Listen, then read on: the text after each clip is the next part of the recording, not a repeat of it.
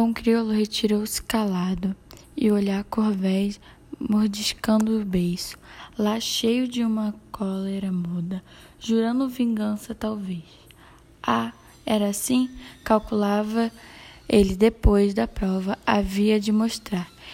Ele, no dia seguinte, pela manhã, ofereceu ao guardião para remar no escaler que ia às compras. Embarcou-se sem dar a perceber cálculo algum.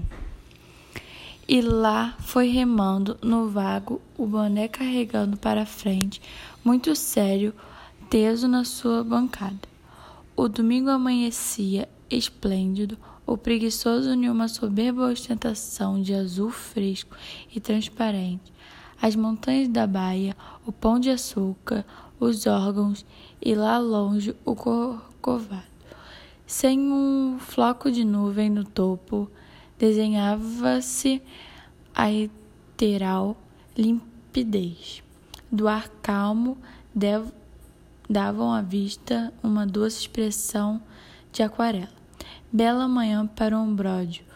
Sobre a água, o volvo volto de um, de um paquete alemão ia saindo bora fora impassível e misterioso.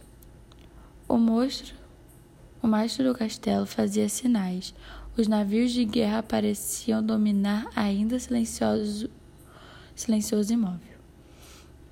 Era quase dia. Levanta, moribu,